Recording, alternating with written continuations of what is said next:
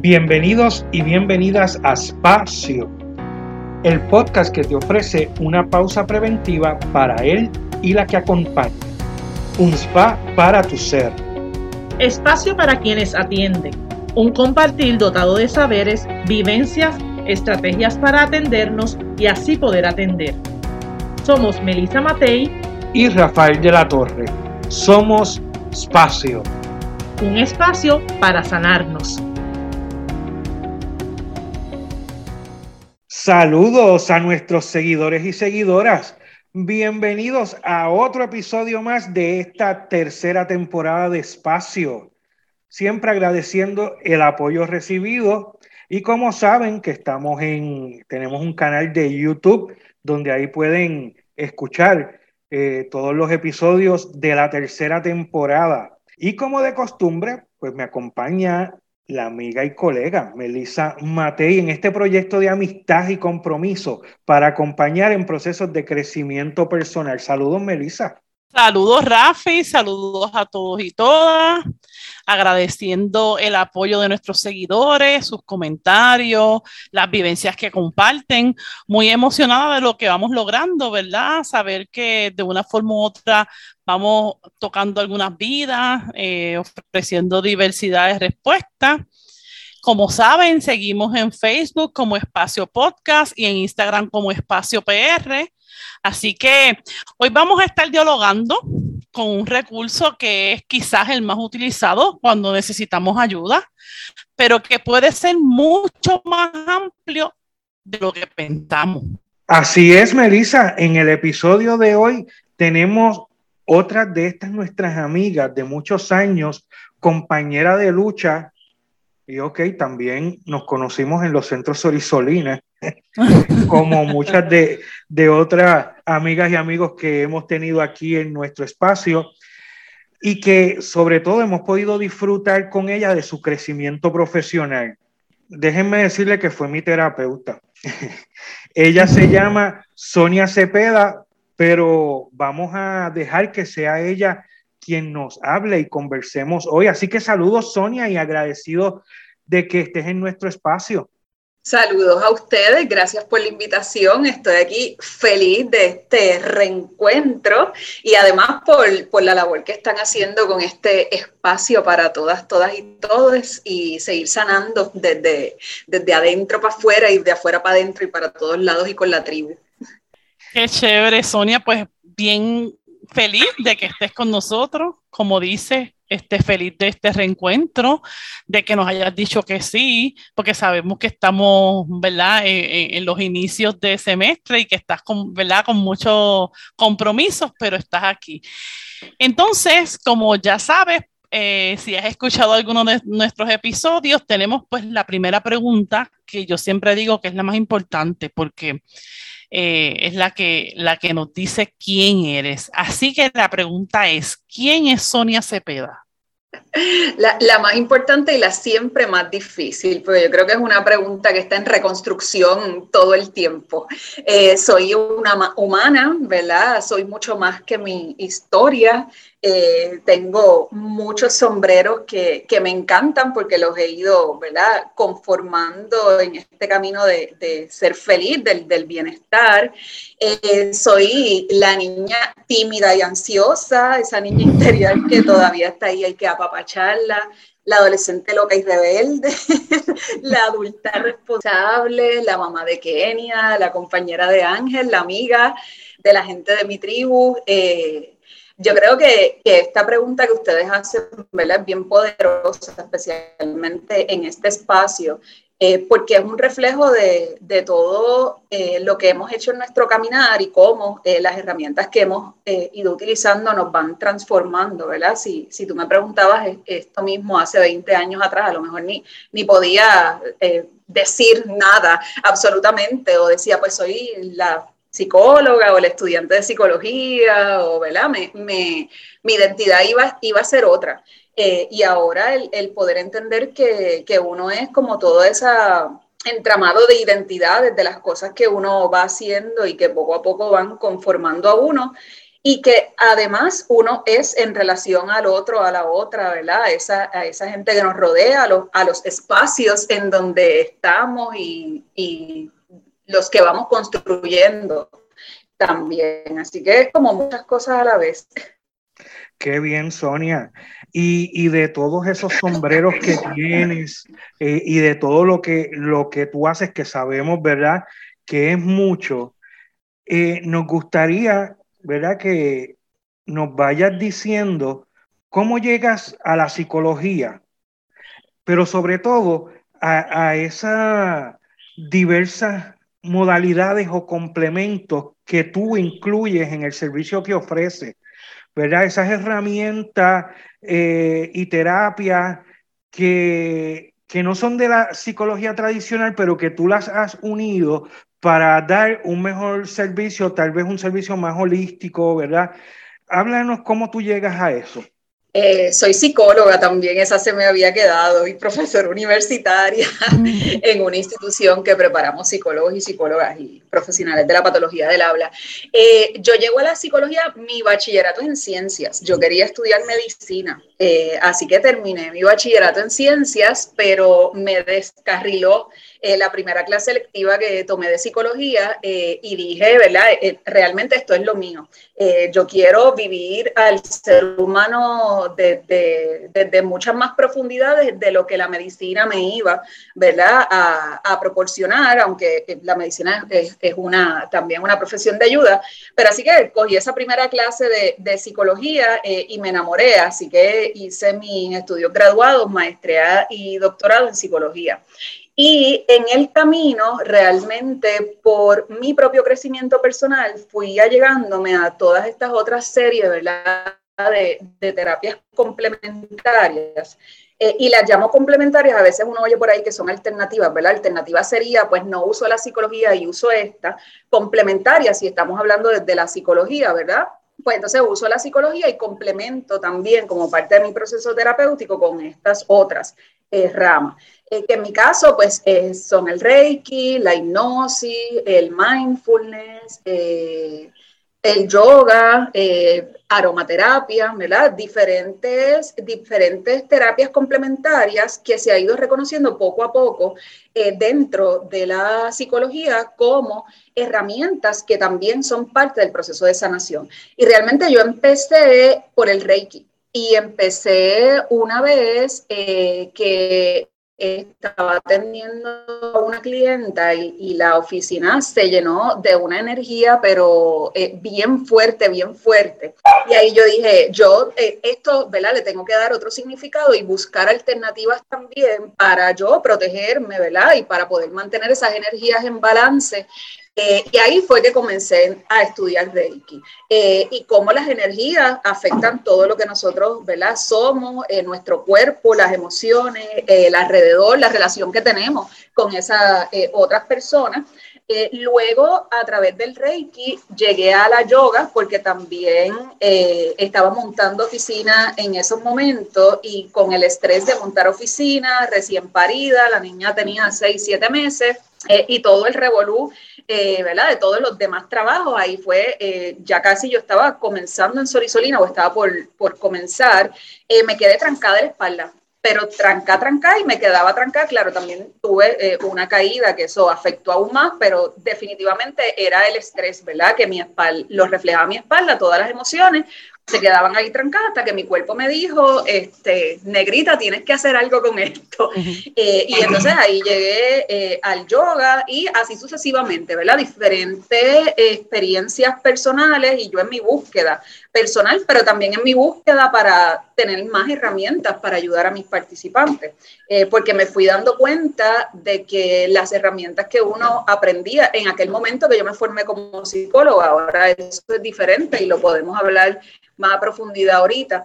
Eh, estas no eran herramientas que te enseñaban en las escuelas de psicología, ¿verdad? Eh, de hecho, eran hasta casi proscritas. Eh, tú decías que estabas haciendo algún curso de, de, hipnosis o de yoga o de reiki, era como que eso, son, eso no es científico, eso no tiene cabida dentro de la psicología. Claro, siempre hubo, ¿verdad? Psicólogos y psicólogas que sí eh, la practicaban, pero dentro de las escuelas formales y, y de la psicología, ¿verdad? Formal, pues no, no necesariamente. Así que me fui adentrando poco a poco eh, me junté, he juntado, he tenido la, dicha de que la vida también me ha puesto mucha gente en mi camino por una cosa y para otra. Yo siempre digo que es para aprendizaje, así que he aprendido también eh, de gente que ha llegado a mi camino, que practican diferentes, eh, diferentes prácticas, perdón, la redundancia, y he ido aprendiendo. yo creo, y una vez una profesora eh, nos dijo, los mejores psicólogos no son los que se saben todas las terapias necesariamente. Eso es importante. Los mejores psicólogos son los que tienen muchas herramientas y estrategias para ayudar a sus participantes con lo que ellos necesitan. Eh, y todo el mundo es diferente y todo el mundo necesita cosas diferentes, ¿verdad? A lo mejor eh, yo pongo pues, a, a, Melissa en una terapia tradicional y podemos estar 20 horas hablando, pero eso no necesariamente a ella le va a funcionar a ella, ¿verdad? El que le gusta el baile, pues tal vez una eh, terapia que utilice el movimiento, que ella pueda utilizar su cuerpo, que pueda moverse. Sé que han tenido a Lourdes, ¿verdad? Y han hablado de, de focusing y han hablado de mindfulness. Pues esas, terapias, esas terapias van a ser mucho mejores la terapia psicológica de Melissa, eh, porque esa es ella, ¿verdad? Así que el respeto también a esa a esas personalidades, eh, a los gustos que traen los participantes, pues van encaminando a uno eh, a buscar más información y sobre todo, lo que yo siempre digo, a prepararme profesionalmente, ¿verdad? Porque yo eh, como psicóloga dentro de un marco de la ciencia, de la conducta, pues también, ¿verdad? Yo estudié, busqué los lugares donde realmente tuvieran esa sensibilidad, pero también el enfoque del respeto, pues porque lamentablemente también, ¿verdad? Hay mucho chinchorro por ahí que, que, te, que te dicen, ¿verdad? Te este, vamos a dar cristales, eh, pero es porque está de moda, se vende, ¿verdad? Eh, no podemos perder de perspectiva también que todas estas terapias eh, complementarias ahora realmente tienen, ¿verdad? Eh, una moda particular y todo el mundo las quiere hacer, así que hay que buscar quienes responsablemente las utilizan dentro de un marco, ¿verdad? Eh, pues, científico, social, dentro de un marco de bienestar para poder ayudar realmente. Porque, inclusive eh, a veces nosotros decimos, ah, bueno, pues me llegó una participante y yo voy a utilizar mindfulness con ella. Eh, si esa participante viene en crisis, si acaba de ser víctima de agresión sexual, eh, yo no puedo ponerla a hacer mindfulness en ese momento porque hay una crisis, ese cuerpo está todavía, ¿verdad? Este, en un estado de alarma, así que yo necesito utilizar otras estrategias, quizás más tradicionales, para balancearla y luego entonces pues empiezo mindfulness o empiezo hipnosis o empezamos a utilizar, ¿verdad? Aromaterapia eh, y el conocimiento de, de, esa, de esa área emocional eh, y de los procesos emocionales es bien importante cuando estamos utilizando estas terapias complementarias. Sí, este, me, parece súper interesante y, quiero resaltar algunas cosas, sobre todo el hecho de, estar en una mirada este, objetiva y constante de la necesidad del otro. Yo creo que es como lo que capto, ¿verdad? De lo que tú estás planteando y sobre todo porque tú llegaste a estas modalidades por tu propia experiencia. Entonces, de repente te detuviste, te detuviste, como hemos dicho aquí en muchos programas, o la vida se encargó de detenerte, el cuerpo se encargó de detenerte, y, y hubo ciertas, ¿verdad? Este, cosas que llegaron a ti para atenderte adicional a lo que, a lo que ya en conocimiento tú tenías y experiencia. Pero en, tu, en lo que estuviste mencionando, se plantea mucho el, que tengo que estar atento a la necesidad de mi cliente y los clientes son diversos, ¿verdad? Este, las personas son diversas y sí hay unas teorías que, van a atender la situación emocional de manera, como tú dijiste, científica y, con, pues, con, todos los métodos, pero hay diversidad de personas eh, y es ese ojo. Entonces, bien interesante el poder destacar de ti tu interés en responder a la necesidad, porque sabemos, ¿verdad? Tú, tú, que has estado planteando lo que también hay por ahí, hay que estar pendiente, sabemos que también están las prácticas de que esto es lo que yo ofrezco y pues si no te funciona, pues busca otro o, muévete a otra, a otra experiencia, pero yo siempre he sido de las que pienso que a mí me encantaría a nivel de los doctores, ¿verdad? Dando un ejemplo con los doctores, yo poder ir a, no tener que ir a tantos médicos según las partes de mi cuerpo necesiten, ¿verdad? Y entonces a nivel emocional también poder encontrar en un mismo espacio de forma profesional y ética eh, una diversidad de formas de yo atenderme, pues eh. Para mí parece algo súper, súper especial, súper genial. Entonces, Sonia, ¿verdad? Eh, ya nos dijiste cómo, cómo tú llegaste eh, a, cómo llegó esa experiencia a ti, pero entonces nosotros tenemos, ¿verdad? Unas personas que nos escuchan, que nos siguen eh, y hemos seguido una línea en el podcast de lo que es esa importancia de, del desarrollo personal y el de atenderse. Entonces me gustaría escuchar eh, ¿qué, tú tú les tendrías que decir a ellos en términos de, ¿verdad? De, de, de, lo que conocemos, de la situación que vivimos, de las situaciones que tú tienes que saber porque las estás viviendo día a día? Este, ¿Cómo esto me sirve? ¿Cómo, cómo, ¿Por qué? ¿Por qué yo debo este, buscar la ayuda? No, no en términos de promoción para ti, sino en términos de, de, de que nos atendamos, de que, de que veamos esta diversidad y nos atendamos. Sí, eh, y quiero ir por ahí en dos vías, ¿verdad? La importancia de atendernos desde los profesionales de ayuda, ¿verdad? Que he escuchado en, diferentes podcasts de ustedes que, tienen colegas, compañeros, muchos, ¿verdad? Eh, los conozco, y cómo nosotros desde nuestra profesión de, ¿verdad? De esa ayuda o de sanador, eh, pues también necesitamos sanar y también, ¿verdad? La responsabilidad de todos, todas y todos que nos escuchan de ese proceso de crecimiento eh, yo pienso, ¿verdad? Desde hace mucho tiempo pienso que, que cuando uno dice yo no necesito cambiar nada, es que ya uno está listo para morirse. Yo espero que nadie quiera eh, eh, morirse pronto, ¿verdad? Que nos están, de los que nos están escuchando y que podamos tener y abrazar la vida a lo máximo y vivir la compasión. Pero también tenemos nuestras historias, ¿verdad? y pues, ¿qué más? Que nos gustaría que todos hubiéramos nacido en una familia bastante, ¿verdad? Eh, pues balanceada y que uno viviera en un país balanceado y que todo fuera, eh, ¿verdad? De colores chévere, pero eso no es así. Todos tenemos una historia, vivimos en un país con unas profundas heridas, ¿verdad? Que vienen desde el colonialismo, de hecho no lo dije ahorita, pero también esa visión de cambio social y de transformación me viene por mi formación política y por mi militancia política. Es un compromiso eh, social para la transformación, ¿verdad? Pues del país, pero para transformar el país nos tenemos que transformar nosotras y nosotros. Y ese proceso de que nosotros podamos identificar en dónde estamos ahora mismo, lo que necesitamos, cómo esas heridas de nuestra infancia, y fíjense que no es, y yo sé que ¿verdad? esto es algo que ustedes manejan también, no es desde la posición de víctima, de ay bendito, de a mí me pasó esto, de pues yo soy así porque me pasó esto, sino que todos hemos tenido experiencias que nos han hecho los seres humanos que somos ahora, pero también tenemos el, el poder de transformarnos y el poder de realmente ser felices. Eh, y a, veces llega a terapia o llega a recibir alguno de estos servicios personas que dicen, no, yo nada más necesito trabajar esto porque esto es lo que me está eh, haciendo daño. Eh, y no es una sola cosa, somos seres humanos holísticos que tenemos muchísimas dimensiones y lo que si yo digo, yo solamente quiero trabajar esto, me estoy cerrando a la posibilidad de buscar en la profundidad de mi ser qué cosas realmente yo necesito cambiar. Y eso es una responsabilidad que todos los seres humanos en la faz de la Tierra tenemos. No importa, ¿verdad? Nuestra raza, de donde seamos, nuestro género.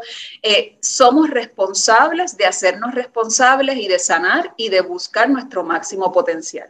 Eh, y eso tiene que ser una máxima para todos los seres humanos, ¿verdad? Eh, no necesitamos llegar a estar mal, ¿verdad? Cuando ya la gente eh, busca ayuda porque está mal, la mayoría de las veces tiene muchos problemas eh, personales, su nivel de funcionalidad eh, ha bajado, tiene problemas interpersonales, no le gusta su vida. Entonces, el llamado es a no, a no tener que llegar ahí, ¿verdad? El poder buscar ayuda de manera preventiva. O sea, yo le digo a mis estudiantes, mira, no hay cosa que más yo quisiera que llegue un momento en que a nuestras oficinas llegue gente que diga, yo me siento bien como estoy ahora, pero quiero seguir mejorando. Quiero ver qué otras cosas, ¿verdad? Yo necesito para seguir ampliando estas posibilidades eh, como ser humano, como persona, para ser mejor amiga, para ser mejor pareja, para ser mejor profesional. Eh, pero eso no, es, eso no es lo que nos han enseñado a hacer eh, ¿verdad? En, esta humanidad en la que vivimos. Estamos en un proceso de transformación y yo creo, bueno, espacio, ¿verdad? Es, un producto de, este, de esta nueva conciencia, ¿verdad? De la necesidad de estar bien y de sanar, de reconocer nuestras heridas para por ahí poder crecer, ¿verdad? Ese manantial eh, y buscar eh, todo eso que nos impulsa para seguir cambiando y como una responsabilidad personal, pero como una responsabilidad colectiva, ¿verdad? El yo poderlo hacer y no venderle recetas a nadie, porque lo que me funciona a mí no, no le va a funcionar a otro, no le va a funcionar a Rafi, a Melissa, ¿verdad? A Pepe o a Juan. Es en estos momentos que usted necesita y que pueda buscar a través de estas alternativas, ¿verdad? Eh, pues eso, cómo, cómo sanar. Y los profesionales de la salud, que dije que, ¿verdad? Iba a hacer también ese llamado, eh, nosotros estamos todo el tiempo recibiendo, ¿verdad? Eh, yo digo, estamos en el negocio del sufrimiento porque la gente nos llega eh, con mucho dolor y mucho sufrimiento y uno tiene que aprender, ¿verdad? Decías ahorita de, ese reconocer eh, de dónde llega mi participante.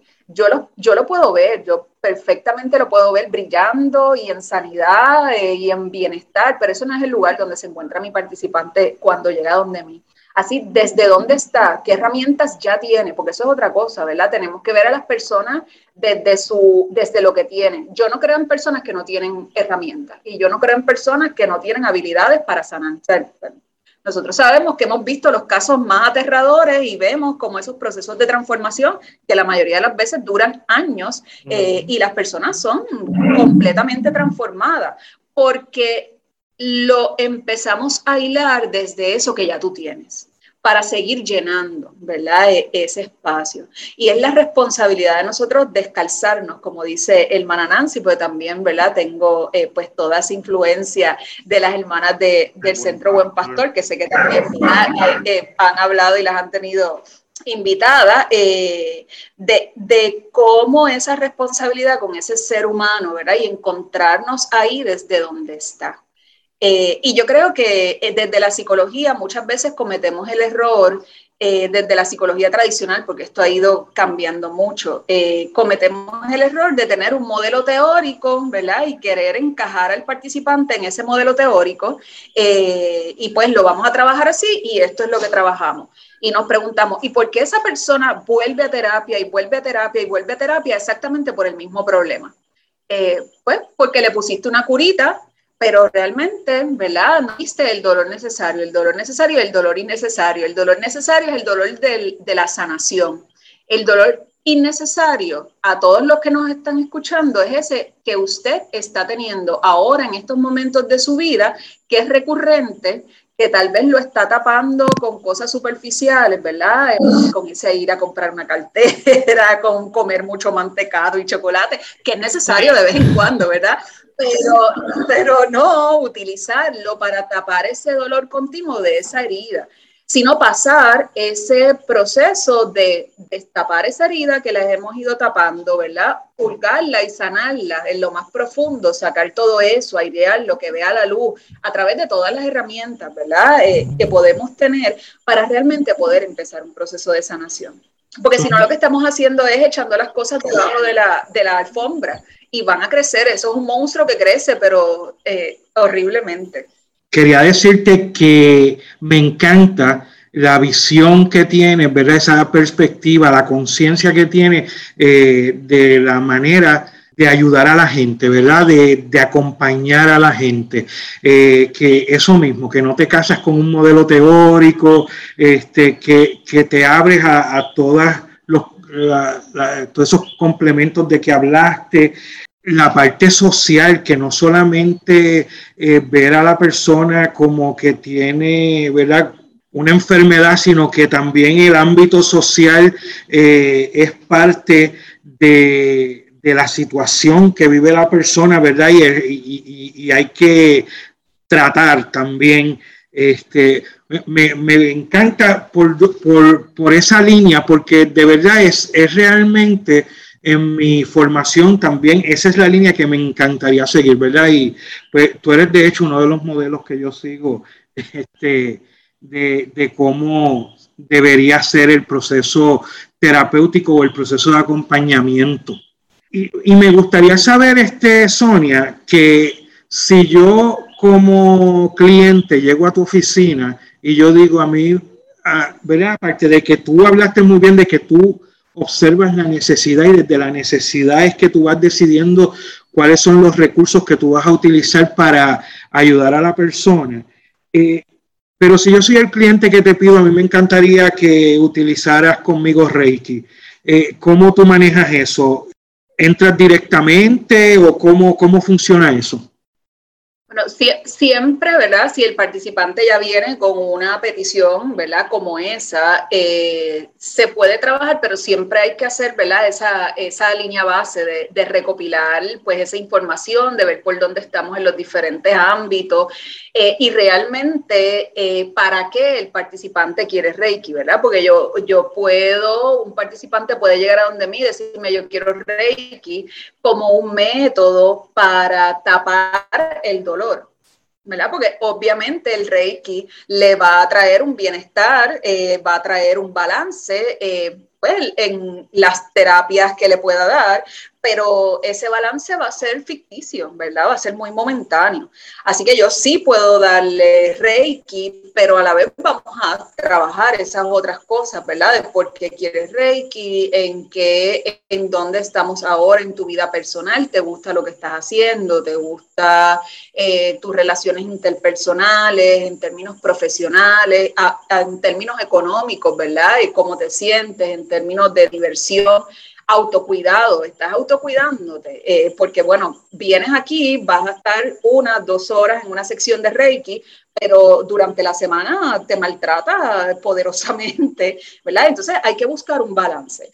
Yo siempre pienso que uno no le da a los participantes muletas. Eh, el, si un participante viene a donde mí solamente para que le dé Reiki, eh, yo no soy necesariamente la terapista que va a necesitar, eh, porque Reiki para qué, como les decía, ¿verdad? vamos a verlo desde, desde una experiencia holística. Pues sí, a lo mejor necesitas Reiki, te puedo dar Reiki, pero vamos a tener nuestra media hora también de, sentarnos a, conversar y a ver si hay otras necesidades ahí para realmente hacer un balance. hay algo que yo quiero, ¿verdad? que los que nos están escuchando también puedan eh, integrar. Y es que esto no es solamente una manera en como yo, ¿verdad? O en como yo esperaría que los profesionales de la conducta vieran eh, los procesos de los participantes, sino como los participantes también necesitan comenzar a ver sus propios procesos.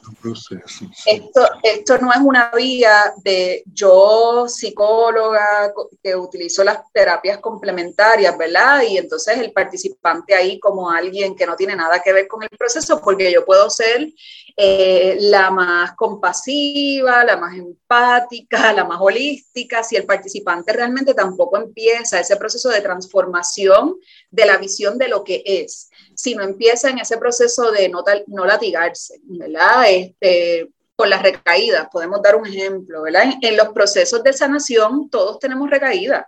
Yo puedo estar eh, años completamente bien, me voy a escocotar en algún momento, porque eso es parte de volver a mirar qué cosas me faltaban.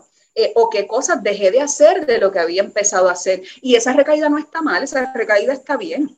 Pero usualmente, si el participante, ¿verdad? la persona que viene a buscar servicio, no logra hacer ese proceso también de, de, mirarse desde otra manera, de mirarse con respeto, de mirar, estoy en un proceso, tuve X, Y historia de vida, ¿verdad? Pasaron X, Y situaciones. Eh, tomé malas elecciones en mi vida anteriormente, pero eso pasó y ahora puede pasar otras cosas maravillosas porque todos tenemos, ¿verdad? Ese, ese poder, obviamente, ¿verdad? Estamos en un contexto social como, como hablábamos, pero ese poder de, de comenzar a tomar la responsabilidad de sanarnos. O sea, nosotros somos facilitadores, somos guías. O sea, yo, yo aquí, yo hago bien poco en los procesos terapéuticos el, el, proceso, la carga más grande la tiene el participante, eh, porque los participantes tienen ese, ese poder de sanación, pero tienen primero que entenderlo, tienen que verse, eh, ¿verdad?, como seres humanos en un proceso, tienen que tener autocompasión eh, de ellos mismos, tienen que aprender a parar, a escucharse, a amarse, a coger espacio, eh, aprender qué me funciona y qué no, ¿verdad? A lo mejor hoy me funciona sí ir a la terapia y tener una conversación terapéutica, pero mañana lo que necesito es salir a bailar o, o, escuchar tres canciones o pasado lo que necesito es sentarme simplemente a tomarme un café y un té mirando para lejos porque mi cuerpo me está pidiendo balance y tranquilidad. Y realmente todas las cosas que nosotros la gente piensa que la terapia es como bien compleja, que te van a mandar a hacer cosas bien complicadas, cuando en la sencillez está lo, en lo hermoso, ¿verdad? En poder buscar. Oye, no todo el mundo tiene para irse a ver al Dalai Lama para un proceso de sanación, ¿verdad? Y estar tres meses allá. Quien, quien tenga el dinero, qué bueno. Pero todos los demás necesitamos buscar en nuestro día a día cómo robarle tiempo ¿verdad? Eh, a, la locura de vida en la que todos estamos, porque tampoco, ¿verdad? Vivimos en una sociedad, necesitamos eh, trabajar. Quienes estamos en procesos terapéuticos somos nosotros, no necesariamente la gente a nuestro alrededor, así que nos van a seguir apretando todos los botones habidos y por haber. Y como yo comprendo toda esa complejidad, pero siempre voy a buscar lo más sencillo que me ayude en mi día a día. Bueno, Sonia, eh, estoy segura que vamos a estar este, mucho más tiempo hablando porque, pues, ¿verdad? Es, maravilloso. Resalto eh, eh, el hecho de que, ¿verdad? Es lo que me viene a la mente también. Eh, recuerdo a la neurocoach que, no estuvo, que estuvimos entrevistando, y es que la gente es experta en su vida. Y entonces, de repente me da mucha esperanza escuchar vuelvo y repito, una de las ramas de, ayuda que más es utilizada teniendo una perspectiva de, la importancia de lo que necesita la persona. No es que, ¿verdad? Yo tengo todas las herramientas, ven que yo te voy a arreglar y sales de aquí arregladito y, nada pasa, ¿no? Este, valoro mucho todo tu trabajo, valoro mucho lo social, tu activismo, tu compromiso político, porque le da a, a esta, ¿verdad? Le da a la profesión que es tan admirada y que ayuda tanto, pues todo un componente adicional que, que, que la sanación entonces eh, se amplía, ¿verdad? Recalcó y ahora le digo a los que nos están escuchando, no lo dijimos Rafi ni yo, lo está recalcando una psicóloga, la importancia de atendernos, la importancia de quienes estamos en estos este procesos, en quienes estamos en procesos de ayuda, darnos cuenta, ella lo empezó diciendo desde el principio, de, de toda energía, de toda la, la, la, la, carga que hay y que requiere que nos atendamos ante eso, pero que también atendamos nuestras propias cargas. Así que te agradezco muchísimo. Eh, me, gustaría que, que, le pudieras decir a los que nos están escuchando si quisieran este, contactarte, número de teléfono, dónde conseguirte. Eh, si, si me gustaría seguir conversando eh, contigo o quisiera este, alguna terapia contigo, ¿dónde te consigo? Mira, pueden conseguirme en Facebook, doctora Sonia LCP Hernández, por ahí me pueden contactar. Ahora mismo yo no estoy ofreciendo servicios psicológicos como tal, ¿verdad? Sigo ofreciendo talleres, grupos de apoyo, eh, esto otro tema que podemos hablar en algún momento. Estoy trabajando grupos de masculinidad, es un proyecto que comenzamos en Buen Pastor y, lo he seguido haciendo, el grupo de hombres en transformación, ¿verdad? Para trabajar también, para apoyar eh, desde esta visión feminista pues a, a, los hombres que desean también entrar en su proceso de transformación, eh, pero ¿verdad? me pueden buscar por ahí eh, y también si quieren recibir servicio eh, con un enfoque similar al que yo, ¿verdad? al que estuvimos hablando, el Centro Buen Pastor es el, es el lugar ¿verdad? para poder recibir esos servicios maravillosos. algo, ¿verdad? Ya sé que vamos cerrando, algo que a mí me esperanza mucho es que hace varios años estamos en la formación, ¿verdad? De jóvenes muy comprometidos con una visión similar a la que estamos hablando, tanto desde la psicología, ¿verdad? Que es el campo que estamos trabajando hoy, pero también desde el trabajo social, de la consejería profesional.